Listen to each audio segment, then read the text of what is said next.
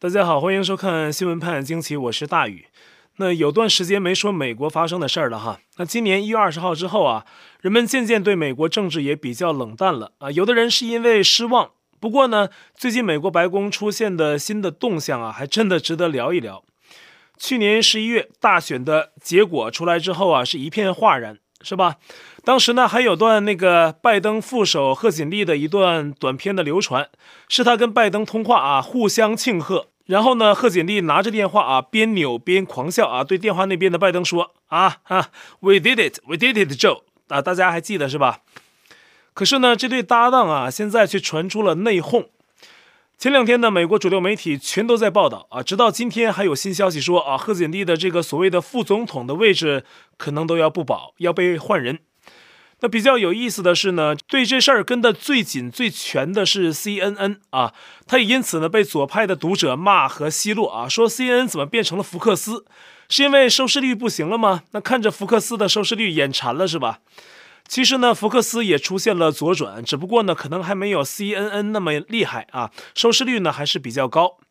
那 CNN 这个大左媒啊，在十一月十一号发出了长篇的专题。那字数啊，我看不亚于中共的第三份历史决议，翻半天都翻不到底。但是呢，内容可是劲爆的多啊！说什么呢？说他们采访了贺锦丽身边的什么前任、现任的幕僚啊，还有政府官员、民主党人，还有民主党的赞助人啊，一共三十多人。采访后呢，总结出了至少三个重点啊：第一，贺锦丽已经被边缘化啊；第二，副总统的职位啊定位不明确。那第三，贺锦丽作为民主党白宫的备胎的角色呀，就是角逐二零二四大选的这个前景似乎都不是很乐观。不知道这是不是因为外界当初盛传啊，现年五十七岁的贺锦丽是为老拜登准备的准备胎，那老拜呢也有所防范，故意把贺锦丽边缘化，也或许是其他一些具体原因，比如呢，贺锦丽的能力确实太差。那么，按照 CNN 的报道，贺锦丽啊自己跟身边的朋友说，他感到自己政治能力受到很大的限制。他周围的人呢，早已不敢跟他谈论他的政治愿景。那贺锦丽啊，并且透露说，拜登的团队很重视忠诚二字，而他与拜登的关系呢，已经陷入了僵局。这话给人的感觉就是拜登会怀疑他不忠诚。而后呢，CNN 的报道呢，又提到贺锦丽啊，原本被赋予处理南部边境非法移民的重大问题。说这是老拜登对他的信任，因为拜登以前给奥巴马当副手的时候呢，就负责过这方面的事务。但是 CNN 的报道却明显在说，贺锦丽对这个任命不是很喜欢，他也没有发挥他应该扮演好的角色。而且说呢，贺锦丽曾跟身边的人倒苦水，说自己怀才不遇啊，认为无法发挥出政治能力。还有贺锦丽办公室的幕僚啊，私下透露啊，贺锦丽对于副总统这个职务没机会做好充分的准备啊，并得到应有的定位啊，说他已经被边缘化。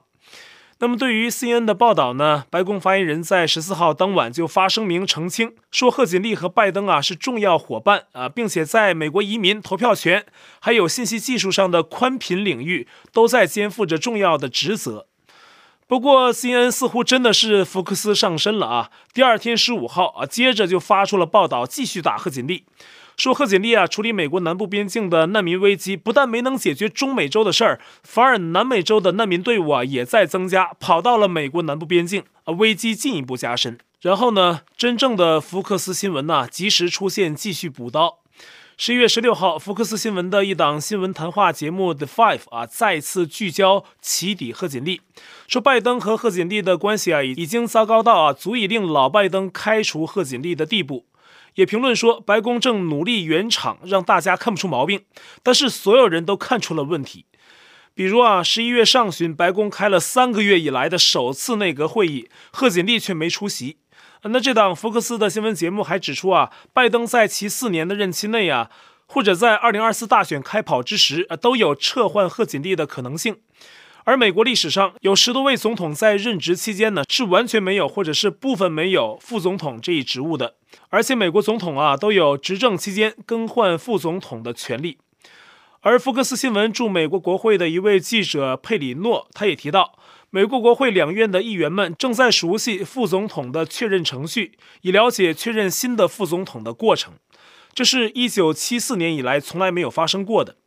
根据美国一份权威刊物在十月七号的民调结果，拜登目前的支持率啊跌到了百分之三十八，而贺锦丽啊只剩下了百分之二十七点八。就冲这民调数据啊，那要换就换吧啊，大王小王一起换也没关系。但是呢，最近拜登这边啊受到的关注比较多的，还是他在处理中国事务上的表现。美国《华盛顿邮报》报道说，根据可信的消息，拜登当局啊会择日宣布对北京冬奥进行外交抵制。美国政府不会派官方的代表团参加北京奥运。那换句话说呢，拜登和他的团队不会出现在北京冬奥会的现场。但这并不代表美国的运动员就一定不会去啊，因为这方面呢，美国政府是不会干预的。运动员去不去是个人的自由啊。美国政府的抵制呢，仅代表政府本身的立场。这拜登啊和老朋友习近平刚开完会啊，就传出这么个事儿。那么，美国之音呢也报道了此事啊，评价说，拜登政府这样做呢，是可以在某种程度上满足对中国人权批评者们的要求。而在西方国家，呼吁抵制北京奥运的声浪是越来越多啊，这也是一种自下而上的推动。那对于这个消息呢，有外媒的记者十一月十七号在中国外交部问了发言人赵立坚，那赵立坚的回答是啊。不对猜测性的报道进行评论啊，并且啊，代表各国的运动员说，他们热切期待来参赛。那这样看来呢，中共现在也在观察美国政府的行动。那私下里啊，应该是还有沟通。现在他们呢还不敢妄加揣测。那对于更敏感的台海议题呢，拜登当局在拜习会后呢也有新的表态。在新罕布什尔州啊，拜登一方面对媒体说，美国的对台政策没有改变，也不鼓励台湾独立，但同时也提到台湾独不独立是台湾自己决定，因为台湾是独立的啊。这两种截然不同的话呀，连到一起看啊，像绕口令。拜登的意思应该是啊，他不鼓励任何一方改变现状，不鼓励台湾独立，是指法理上的正式宣布独立，但并没有否定台湾不受中共管辖的现实。那拜协会进行时，在场的白宫国家安全顾问苏利文对媒体透露，拜登当着习近平的面儿啊，他说，美国是支持台湾自我防卫，但对于美国是否会出兵相助啊，这点还是不确定的。那中共新华社在拜协会后发出的通稿上说，拜登提到，美方不寻求改变中国的体制，不寻求通过强化同盟关系反对中国，无意同中国发生冲突啊，不支持台独。不过，白宫方面的相关声明啊，并没有不支持台独这句话，但是提到说呀，美国强烈反对单方面改变台海现状或是破坏和平稳定。其实说来说去啊，还是那句话啊，美国没改变对台政策，而且呢，仍然是战略模糊啊。其实叫战略迷糊还差不多啊。什么独立不独立呀，一中政策、一中原则，什么三公报、六保证，最后到头来还是模糊啊，让人听完是一个头两个大。人们最关心的就是中共出兵欺负台湾的时候，你美国出不出手？但美国直到现在呀，还是没明确说。但是此前拜登和布林肯的相关的模糊表态啊，比如说中共出兵，那美国和盟友啊会采取行动等等，那这些呀会给人一种美国可能会出手相助的感觉，只是这样一种感觉很不明确。可能对台湾来说呀，还是那句话最有价值了，就是天助自助者。那么十一月十七号，美国国会两党的美中经济及安全检讨委员会 （USCC） 发出了最新的报告，指称啊，美国必须采取紧急措施，提高军事威慑的力度，以吓阻中共对台湾侵略的任何企图。那报告中啊，明确表述，若中方将美国政策解读为对台湾的侵略不会引起美国迅速或果断的反应，那么呢，可能会导致美国对中方的贺阻失败。报告呢，建议美国出钱给台湾采购更多的国防物资，并且在印太地区啊部署更多的飞弹。而美国军方的二号人物约翰海顿提到，中共已经测试了极音速武器，可能超过音速五倍啊，警告中共可用这种东西啊搭载核弹头袭击美国，要美国更加警惕。其实呢，刚才 USCC 的报告还指出，呃，中共当局既自信又恐惧，缺少安全感，这会导致中共的作为和表现更强势。这份报告的说法还是客气了啊！中共现在的心态呀，只有对政权潜伏危机的恐惧，没有自信。其所谓的自信呢，用“壮胆”一词形容更为贴切。走夜路吹口哨。今次六中全会啊，高层官员至少二十三人缺席，规模空前。这些人不是有病了，就是因整肃而落马。党内因为各种问题的浮现呢，人心不稳，离心离德，有能力的都在准备后路。观察人士韩连朝在推特分享了一篇墙内流传的文章啊，大意提到说呀，中共最高层的政治局常委一级，除了习近平，已经没什么实权。现在的党魁啊，更像是靠着类似清朝那种绝对忠于王权的军机处在行事，并说呀，当局把党内官员的把柄都挖到了啊，掌握的是清清楚楚，就是叫底下的人老实。其实呢，还是那句话，中共体制不废除，那以后还有习近平第二啊，第三。这是中共体制的造就，而目前呢，是中共体制发展的必然结果。习近平不是把自己打造成自然接班人吗？意思就是他也是继承了之前的中共发展路线，沿着这条路线呢继续往下走啊，也确实是。比如共同富裕啊，在毛泽东时代就喊出来了啊。邓小平所谓让一部分人先富起来，应该就是为了解决经济的燃眉之急提出的共同富裕目标的一个过渡阶段。而中共走到这一步啊，包括其党徒们的离心离德、人心惶惶，也同样是必然。而他们真的是在给自己准备善后的路，这是事实。只是底层的老百姓啊，天天被官媒的一片大好洗脑啊，有的人呢还看不清这一点。但是呢，体制内越高的官，他就越早的在准备后路了。中共大外宣多维网还在十七号刊文评价说。习近平的历史决议按毛邓习三分断代啊，对老毛呢有否定也有肯定，否定了毛的文革等政治运动啊。多维网呢把此前习近平当局淡化文革错误归因于此前一些官僚宁左勿右的政治投机心理，但是没有明确说是哪些官僚啊。文章呢并且说历史决议用四个伟大形容了邓小平的改革开放，认为这是打破了之前外界认为习会背离邓小平路线的说法啊等等。所有这些论调啊，都是为了一个目的服务，就是习的历史决议延续了中共党的历史认知，在政策上啊也有连接性。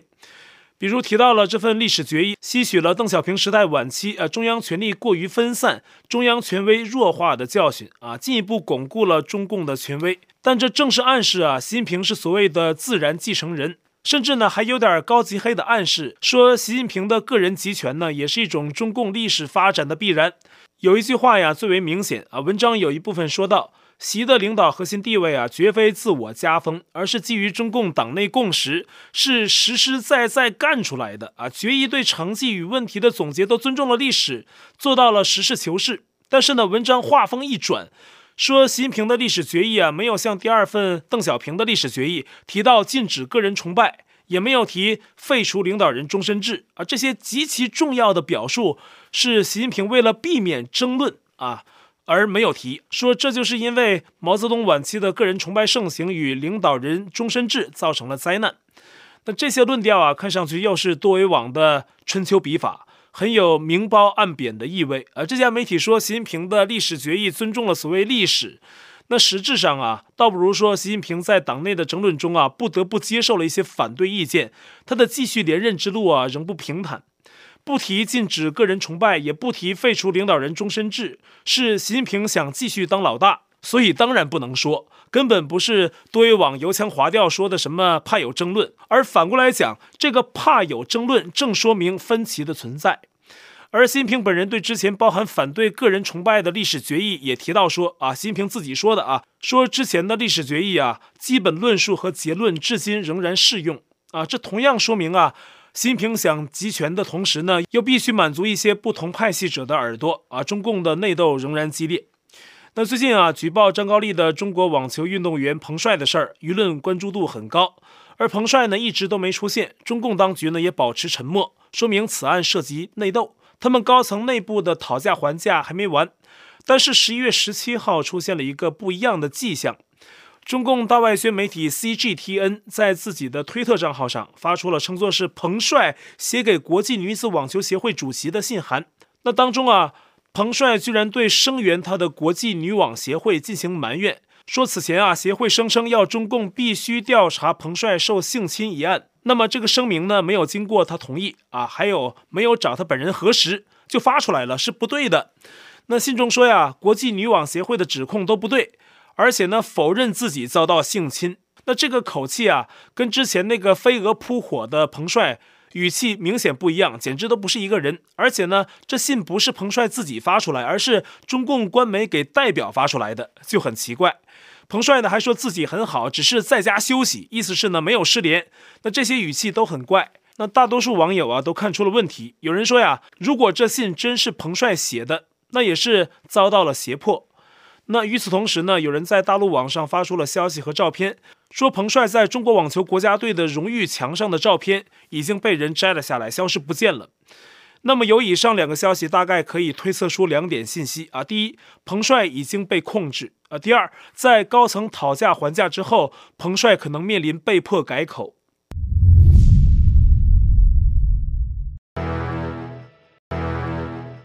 那现在是新拍互动。我们新闻潘惊奇啊，每一期节目一开始有一个片头影片的展示环节，其实呢就是我的剪辑师呢帮忙把当天一些重要或者好玩的新闻画面剪辑到一起，搭配音响呈现出来，类似一种新闻影音串烧，放在影片开头啊，给大家提提神啊，并不是内容要览或者是前情提要。跟每一期的新闻内容啊，也没有必然的联系，所以呢，有的朋友会问，片头提的什么什么新闻怎么没说呢？啊，就是这个原因。像昨天的片头部分啊，提到了新的研究发现啊，月球上居然有氧气可以供八十亿人使用十万年。那就有朋友留言问啊，这个新闻怎么没讲呢？但既然有一些朋友感兴趣啊，那咱们就简单说说啊。美国宇航局还有澳洲的太空局的科学家经过研究啊，发现月球尘土里的含氧量特别高，达到了百分之四十五。他们可以把这个尘土里的氧气提取出来，那这个氧气的产量啊，足够八十亿人活十万年。但是呢，相关的报道并没有解释为什么月球尘土里有这么多的氧气。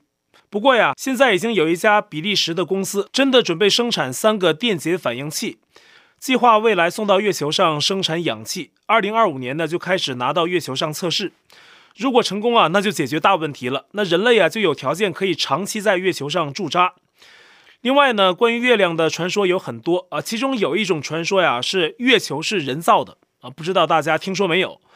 我想呢，肯定不是我们现在的人类啊，是指史前人类，史前人类造的。那在科学界啊有一种说法叫史前文明。就是呢，比我们本次人类文明更早期，甚至在我们已经知道的什么新石器时代之前，人类也有过发达的文明。只不过呢，不知道什么原因啊，文明毁灭，然后呢，人类又重新发展，就这么一茬一茬的轮回。大家感兴趣呢，可以去查这个史前文明啊。那相关的资料呢，还是挺丰富的啊。所以呢，我就想啊，假如月球真的是曾经人类造的，以前还有人在上面待过。那可能啊，月球就真的储备过氧气，或者是拥有某种生产氧气的先进设备。那这只是我个人的胡思乱想了。下一位观众啊，陈 Grace 啊留言说：“我不是粉红，我是中国人，我爱我的国家，国家强，生活在海外的华人不会被人欺负。特朗普时期，天天中国病毒，多少华人被歧视或挨打。”好像很久以前呢，我也念过这位观众的其他留言啊，记得他好像不是这个风格呀，不知道是不是故意假装别人的口气恶搞哈。但是呢，他的留言呢，确实点出了一小部分人的心态，就是人在海外，中国强大了，自己也跟着沾光。那么实际情况呢，是这样的。那么我个人觉得呢，这么说也是有点道理的。但是呢，一个腰缠万贯的杀人魔头，如果你是他的亲友，你就不能以他为荣了，对吧？中国经济啊是发展起来了，但是呢是靠什么呢？靠中共穷得过不下去，打开国门啊，然后中国人多呀，劳动力廉价呀，外国公司呢就看中这点，疯狂的投钱，就这么发展起来的。话说呢，这还是靠中国的人口基数和中国老百姓自己，但是呢，中国老百姓没有得到最大的红利，最大的红利啊在中共那里。要说中共做了什么，他只是给中国人做生意稍稍松绑了，但是呢，大钱谁挣去了？共产党挣去了，啊，就是这么个关系。